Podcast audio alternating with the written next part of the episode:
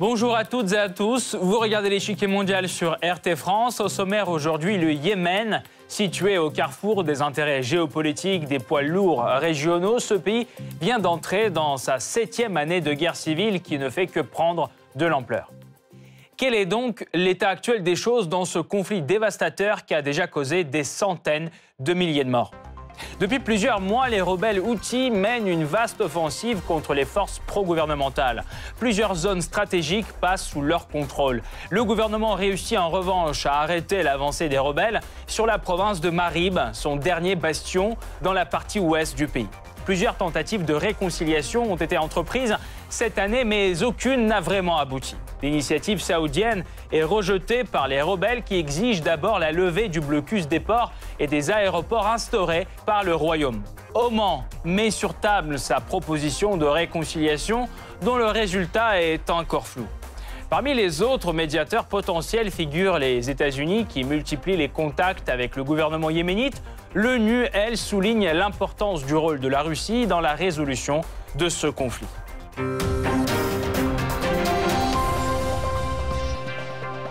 Avant de poursuivre, voici ce qu'il faut savoir sur les principaux acteurs sur la scène yéménite. C'est le Blitz. Aujourd'hui, il y a trois centres de pouvoir majeurs au Yémen. En premier lieu, c'est le gouvernement yéménite reconnu à l'international. Celui-ci contrôle la majeure partie du pays. Selon les estimations citées par Al Jazeera, le président actuel Abdrabo Mansour Hadi a à sa disposition entre 200 et 300 000 soldats. Dès 2015, l'armée yéménite bénéficie du soutien de la coalition internationale menée par l'Arabie saoudite. Face à elle se trouvent les rebelles Houthis réunis dans un mouvement appelé Ansar Allah, d'obédience zaïdite, une branche minoritaire du schisme. Fort de près de 200 000 soldats et dirigés par Abdel Malek al-Houthi, ils occupent la partie nord-ouest du pays, y compris la capitale Sanaa. Un certain nombre de pays, dont l'Arabie saoudite et les États-Unis, accusent l'Iran de soutenir militairement les rebelles, ce que Téhéran nie d'ailleurs. Depuis 2017, une troisième force entre en jeu. C'est le Conseil de transition du Sud qui prône l'indépendance du Sud du Yémen. Dirigé par Aïdarous al-Zubaidi, cette institution contrôle certains territoires dans le sud du pays ainsi que l'île de Socotra. Soutenu par les Émirats arabes unis, le Conseil de transition du Sud se bat contre les Houthis et maintient en même temps des relations tendues avec le gouvernement un des conflits les plus sanglants du 21e siècle. La guerre au Yémen revient à la une de l'actualité internationale. Les rebelles Houthis prennent récemment le contrôle de la ville portuaire d'Al-Hodeida et se dirigent vers la province stratégique de Marib. Les forces pro-gouvernementales soutenues par la coalition internationale avec l'Arabie saoudite en tête réussissent à arrêter l'offensive. Pourtant, une fracture de taille se creuse au sein du camp anti-Houthi. Des affrontements éclatent entre le Conseil de transition du Sud en faveur de l'indépendance des provinces méridionales et les forces armées du gouvernement. L'Arabie saoudite cherche à réconcilier ces deux groupes, mais ces tentatives n'aboutissent pas pour l'instant. Pourquoi la paix au Yémen n'est-elle toujours pas à l'horizon après sept ans de guerre? Quelle est l'ampleur de la crise humanitaire en cours? Quels sont les autres acteurs internationaux sur la scène yéménite? Pour répondre à ces questions, nous rejoignons Gérard Vespierre, directeur de recherche à la Fondation d'études pour le Moyen-Orient. Monsieur Vespierre, bonjour. Bonjour à vous. Pourquoi, selon vous, la guerre au Yémen dure-t-elle depuis si longtemps? Mais écoutez, euh, nous sommes avec euh, les, rebelles outils et dans cette partie ouest du Yémen, dans une euh, région montagneuse, donc habitée par des populations dures et qui ont une réputation d'excellents combattants, d'excellents guerriers. Et cela, c'est vrai parce que cela remonte déjà au, au 9e siècle déjà. Il y avait des, combats dans cette région. Et donc, une mission a été confiée à un religieux de venir apaiser la région. Il est venu non pas d'Iran, parce que l'Iran n'existait pas à l'époque, mais de Perse. Et il a apporté avec lui donc un apaisement, mais aussi euh, sa propre vision euh, chiite de, la religion euh, musulmane et de, la branche zaïdite. Donc il y a eu cette union avec, si vous voulez, la vision chiite de l'islam, que l'on retrouve bien sûr maintenant en pointe à Téhéran. Et dans les années 80, eh bien, figurez-vous que le pouvoir à Téhéran a suggéré, demandé à la famille Houthi de venir séjourner de nombreuses années à, Téhéran. Et donc, à la fin des années 2000, eh bien, elle a proposé au, à la famille Houthi de revenir au Yémen. Et voyez-vous, quelques années plus tard, la révolution a éclaté. Donc, il y a un pilotage fin de la part de Téhéran dans cette guerre au Yémen. Elle est destinée à créer un problème vis-à-vis de l'Arabie saoudite. Et donc, voilà la raison profonde, c'est qu'il n'y a pas de volonté de paix. Il y a une volonté de paix qui a été exprimée par un allié des Houthis, l'ancien président euh, Saleh, en décembre 2017. Mais le lendemain de sa déclaration de négociation avec euh, l'Arabie saoudite, il a été assassiné à son domicile.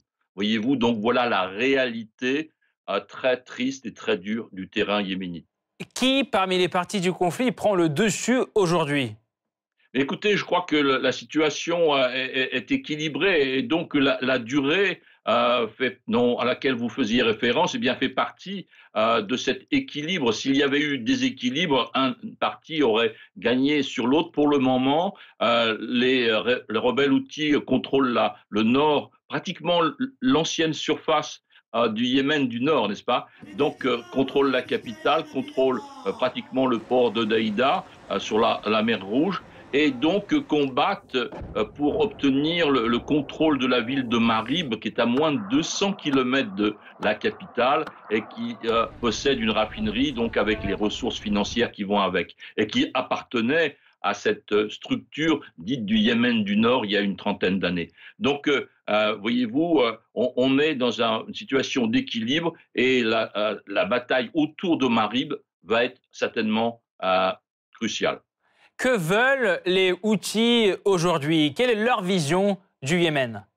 Écoutez, je crois qu'ils veulent euh, la, différence parce qu'ils sont différents, comme on l'a dit, euh, d'un point de vue géographique. Ils sont dans la partie euh, montagneuse de l'ensemble du pays. Ils sont d'une branche donc de religion différente de la majorité sunnite du, Yémen. Donc, je pense qu'il y a une volonté à la fois de faire mal à l'Arabie saoudite et deuxièmement de retrouver une certaine autonomie, voire indépendance. Et on reviendrait donc à la structure du Yémen du Nord, Yémen du Sud, il y a une trentaine d'années. Merci beaucoup, Monsieur Vespierre. Nous allons poursuivre notre analyse tout de suite, mais nous vous retrouverons à la fin de cette émission pour plus de détails sur ce thème. Merci encore. La guerre au Yémen, qui dure depuis sept ans, semble prendre un nouveau tournant. Mi-novembre, les rebelles Houthis s'emparent du port stratégique d'Al-Odeida sur la mer Rouge, en changement majeur au niveau des lignes de front selon l'ONU. Il est devenu possible après que les forces pro-gouvernementales ont quitté soudainement leur position autour de la ville portuaire, laissant le champ libre aux rebelles Houthis. Ce retrait est lié au repositionnement des forces pro-gouvernementales qui cherchent, selon certaines sources, à renforcer leur position sur la principale ligne du front à l'est de la capitale yéménite de Sanaa. Les combats y font rage depuis le mois de février. En quelques mois, les rebelles Houthis ont pris le contrôle de la province d'Al-Baïda et de certaines zones de la province de Chaboua au sud-ouest du pays. Ces gains territoriaux leur facilitent la tâche principale, s'emparer de la province stratégique de Marib. Pourtant, les forces pro-gouvernementales arrêtent mi-novembre une vaste offensive des forces outils dans cette direction. Un résultat dû partiellement aux efforts de la coalition arabe dirigée par l'Arabie saoudite qui mène des raids aériens contre les positions des Houthis dans cette zone. Cependant, selon les forces rebelles, la prise de Marib n'est qu'une question de temps. Le Premier ministre yéménite Maïn Abdelmalek Saïd est formel. L'issue de cette bataille pour Marib déterminera l'avenir du Yémen, car cette province a une valeur stratégique importante. C'est le dernier bastion des forces gouvernementales dans la partie ouest du pays. Sa perte renforcerait considérablement les positions des Houthis dans le conflit. Elle est en outre une région riche de vastes champs pétroliers. La vente du pétrole extrait à Marib représente un quart du PIB de l'État. C'est d'ailleurs aussi la seule région yéménite où se fait l'extraction de gaz. Par ailleurs, résister aux rebelles risque de devenir plus compliqué compte tenu des divisions qui déchirent le camp adverse. Depuis juin, rien ne va plus entre le gouvernement yéménite et le Conseil de transition du Sud qui prône l'indépendance des provinces méridionales du pays. Cette institution séparatiste signe en 2019 un accord de partage de pouvoir avec le gouvernement yéménite afin de joindre les efforts dans la lutte contre l'ennemi commun, les Houthis. Pourtant, cet accord conclu avec la médiation de Riyad n'a jamais été entièrement mis en œuvre. Début juin, une nouvelle tentative de raviver l'accord est entreprise par Riyad, mais elle se termine par un échec. Selon la presse locale, les causes des dissensions actuelles sont à chercher dans les enlèvements d'officiels du Conseil de transition du Sud dans la province de Chabwa, sous contrôle du gouvernement. Le 26 juin, des manifestations inondent les rues de cette province, exigeant une enquête sur ces incidents. Le Conseil de transition du Sud envoie une partie de ses forces en soutien à la foule. Le gouvernement répond par une dispersion brutale des rassemblements et entre en confrontation avec les représentants du Conseil de transition du Sud. Très vite, c'est la rupture. En conséquence, le Conseil de transition du Sud appelle ses représentants dans les négociations pour achever la mise en œuvre de l'accord de Riyad à cesser toute forme de communication et de contact direct avec l'autre partie. En septembre, une nouvelle escalade a lieu. Selon le Middle East Eye, les deux camps adverses soutiennent la contestation populaire l'un chez l'autre. Les habitants des territoires contrôlés par le gouvernement yéménite et ceux des provinces du Sud descendent dans les rues pour manifester contre les conditions de vie insupportables. Les forces de l'ordre des deux côtés réagissent avec fermeté. La presse dénonce plusieurs morts. Ces manifestations reflètent une détérioration importante de la situation humanitaire dans le pays, la pire au monde selon l'ONU. Sept ans de guerre civile ont transformé le pays en un champ de ruines. Routes, maisons, écoles, hôpitaux, une bonne partie de l'infrastructure est détruite. 80% de la population dépend fortement de l'aide humanitaire, alors que plus de deux tiers vivent avec moins de 2 dollars par jour. Cette année, la baisse des importations de carburant fait s'envoler les prix alimentaires, une situation qui nécessite une action urgente selon l'ONU. Nous manquerons d'argent dans quelques semaines. Je ne vois pas comment on n'éviterait pas à ce stade une famine aux proportions bibliques sans une injection massive de dollars supplémentaires une véritable catastrophe humanitaire qui risque d'aggraver la menace terroriste, bien plus que présente dans le pays. Selon l'index mondial du terrorisme, le Yémen est l'un des pays les plus affectés par le terrorisme. Parmi les groupes les plus actifs figurent Al-Qaïda, le parti Al-Islah affilié aux frères musulmans et l'État islamique dans la province d'Aden Abiyan. Le gouvernement yéménite évoque le danger particulier d'Al-Qaïda, qui opère principalement depuis la province d'Al-Baïda sous contrôle des Houthis. Alors quels intérêts poursuivent les acteurs étrangers dans ce conflit? Pourquoi toutes les tentatives de réconciliation ont-elles échoué jusqu'ici? Qu'est-ce qui a déclenché ce conflit? La réponse après la pause.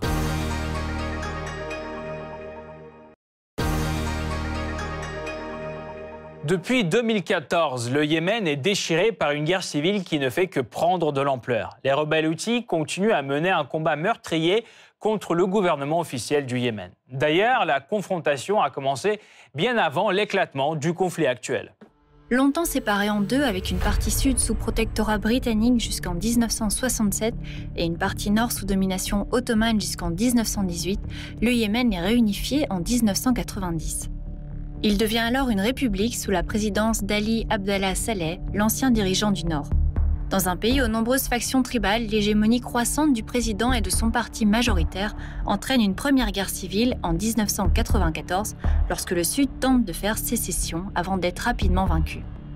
En 2004, une rébellion éclate dans la province de Saada, au nord du pays, déclenchée par les Houthis, un mouvement politico-religieux appelé du nom de son fondateur, Hussein al-Houthi.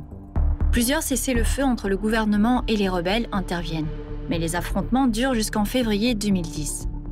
Dès cette époque, Sanaa accuse l'Iran de soutenir les rebelles, ceux-ci appartenant en majorité à l'un des courants du schisme, le zaïdisme, majoritaire dans le nord du Yémen. En 2009 et jusqu'au début 2010, des combats ont également lieu entre militaires saoudiens et rebelles houthis à la frontière avec l'Arabie saoudite. Riyad, qui compte une importante minorité chiite sur son territoire, s'inquiète d'un éventuel appui iranien à la rébellion. En 2011, le printemps arabe va aussi s'étendre au Yémen. Des manifestations éclatent à Sanaa et dans d'autres villes du pays, réclamant plus de démocratie, la fin de la corruption et le départ du président Saleh. Malgré la répression, l'opposition se renforce, notamment sous l'action du parti Al-Islah, lié aux frères musulmans. Saleh doit accepter un accord de transition sous l'égide de l'ONU, qui prévoit son départ et le transfert du pouvoir au vice-président Abdrabo Mansour Hadi. Ce dernier est élu en 2012 lors d'élections anticipées. Dans le cadre de l'accord de transition, une nouvelle constitution est adoptée en 2013, prévoyant notamment le désarmement des milices locales et la fédéralisation du pays en six provinces. Mais content de ce découpage et de l'influence croissante du parti Al-Islah, présent dans le gouvernement, les Houthis profitent de la faiblesse du nouveau pouvoir et se révoltent à nouveau. Or, cette fois, ils s'allient avec l'ancien président Saleh qui conserve de nombreux partisans au sein des forces armées. Très vite, les rebelles conquièrent leur province d'origine, Saada, et en 2015, ils prennent Sanaa, la capitale, forçant le président Hadi à s'enfuir à Aden.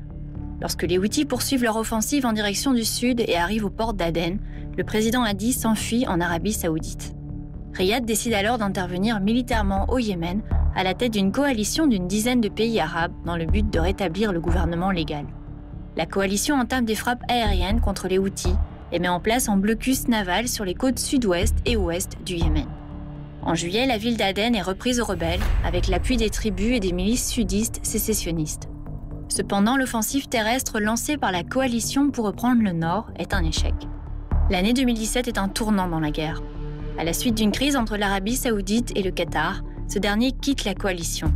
Quant aux Émirats arabes unis, farouches adversaires des frères musulmans de leurs représentants, le parti Al-Islah, allié au gouvernement, ils soutiennent les milices sudistes sécessionnistes. Ces dernières créent en mai 2017 le Conseil de transition du Sud à Aden, réclamant la sécession du sud du pays. L'échec de plus en plus visible de la coalition et la catastrophe humanitaire dans le pays entraînent plusieurs tentatives de médiation de la part de l'ONU, mais sans succès. À partir de 2019, le désengagement progressif du Soudan, ainsi que celui des Émirats arabes unis, pousse Riyad à entamer des négociations avec la rébellion. D'autant plus que les Houthis parviennent à frapper des infrastructures pétrolières saoudiennes par des attaques de drones. Cependant, en raison de l'intransigeance des deux côtés sur la question de la levée du blocus, les négociations n'aboutissent pas et le conflit se poursuit. Après des affrontements au sud entre forces gouvernementales et séparatistes sudistes, un accord est signé fin 2019 à Riyad, prévoyant un partage du pouvoir en échange de la renonciation des sudistes à leur déclaration d'autonomie. Quant aux rebelles outils qui profitent de ces divisions, ils cherchent à partir de 2020 à étendre leur contrôle vers l'Est. Sept ans après le début du conflit, l'ONU continue de pousser les partis vers un dialogue, mais sans succès. Ce n'est pas un secret qu'il y a des divergences entre les Yéménites que j'ai consultés. Le manque de confiance entre les partis en guerre est grand et continue de croître. Plusieurs projets de paix ont déjà échoué au Yémen, y compris cette année. La proposition vient de l'Arabie saoudite. En mars, Riyad annonce son nouveau plan, un cessez-le-feu dans tout le pays, la réouverture de l'aéroport de Sanaa et la levée partielle du blocus sur le port d'Al-Odeida pour permettre les importations de nourriture et de pétrole. Les deux localités sont contrôlées par les rebelles outils que l'Arabie saoudite invite à rouvrir les négociations.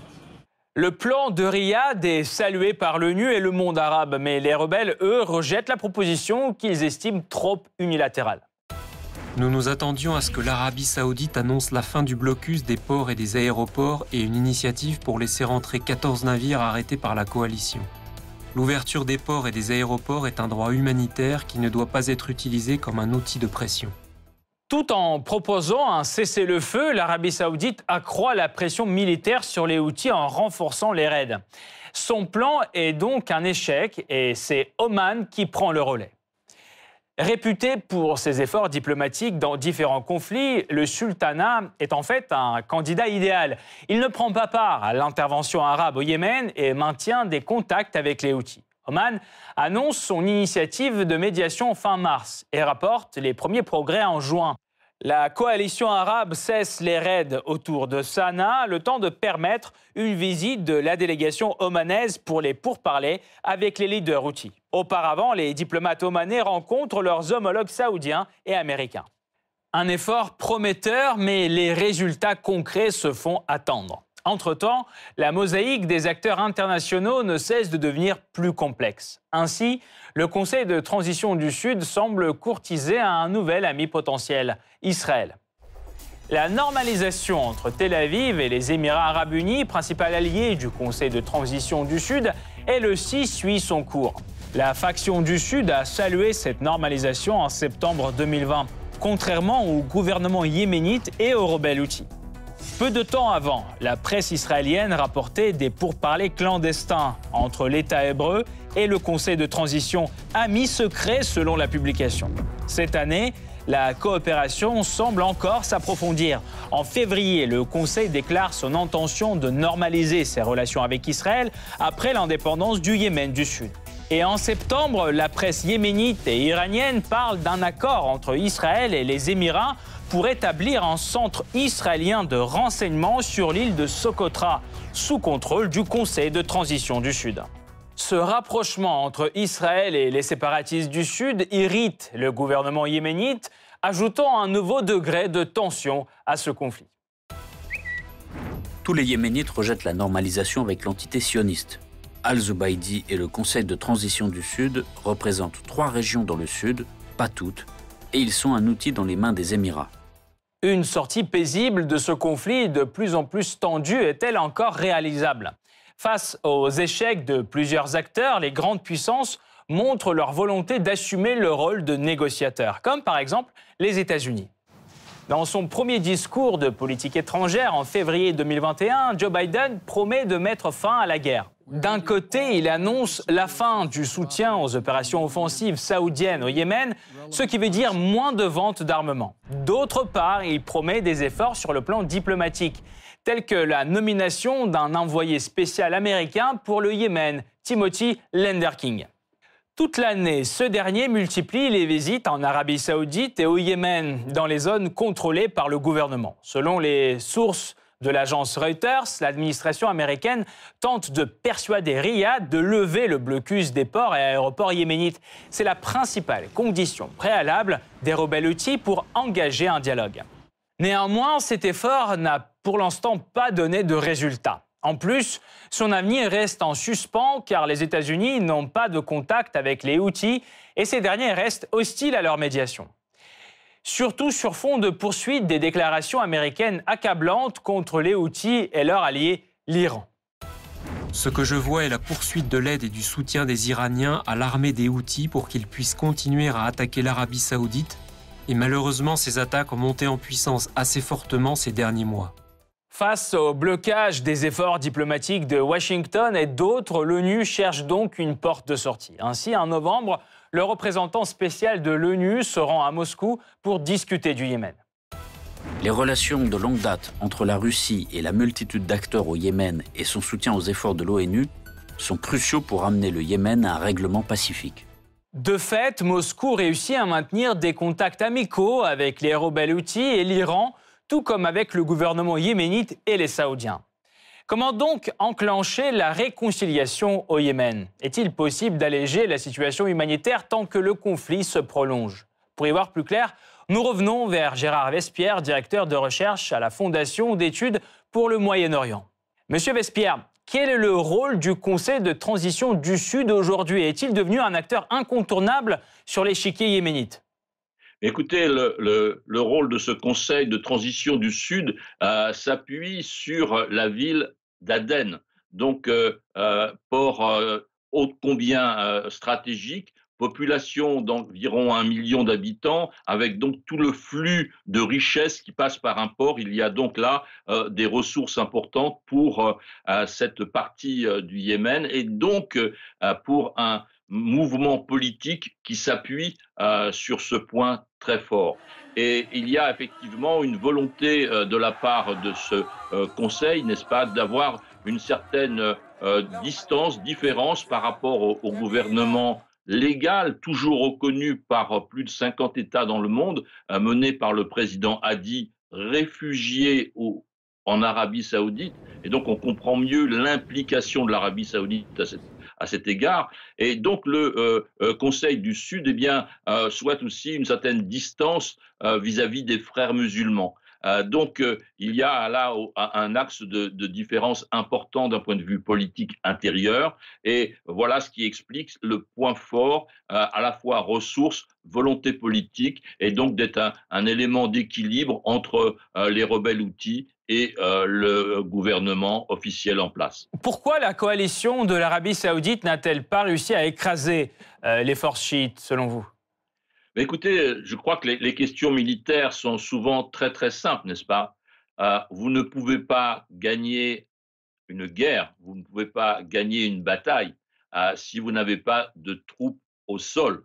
Or, euh, effectivement, le gouvernement légal a eu accès à, toujours à une partie de son armée, mais l'Arabie saoudite n'a jamais mobilisé de soldats saoudiens au sol au Yémen. Il s'agit d'une assistance euh, militaire, d'une assistance euh, financière, d'une assistance aérienne, d'intervention donc au bombardement. Mais là, vous n'avez pas la possibilité de vaincre au sol.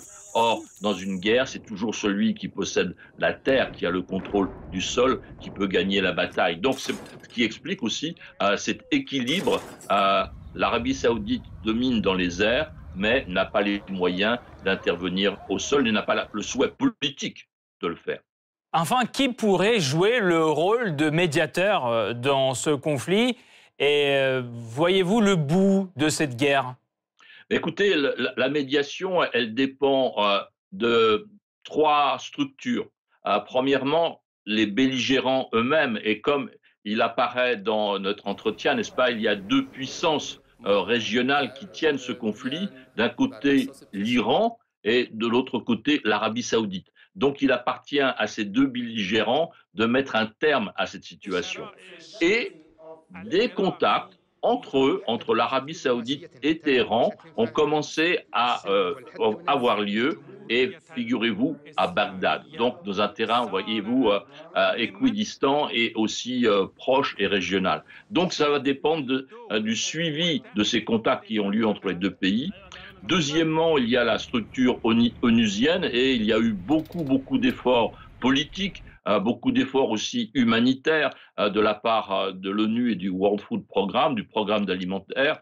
donc, il y a l'envoyé spécial de l'ONU. Et puis, troisièmement, il, bien, il y a des États qui contribuent. Il y a eu des, un accord à Stockholm. Donc, voyez-vous, la Scandinavie, la Suède a joué un rôle aussi dans la résolution de ce conflit. Donc, les belligérants, l'ONU et des opportunités de négociation avec des pays tiers. Merci beaucoup, Monsieur Vespierre, pour cet éclairage. Je rappelle, Gérard Vespierre, directeur de recherche à la Fondation d'études pour le Moyen-Orient, était aujourd'hui avec nous. Cette partie-là n'est pas encore terminée. La semaine prochaine, une nouvelle partie vous attend avec d'autres pions sur l'échiquier mondial.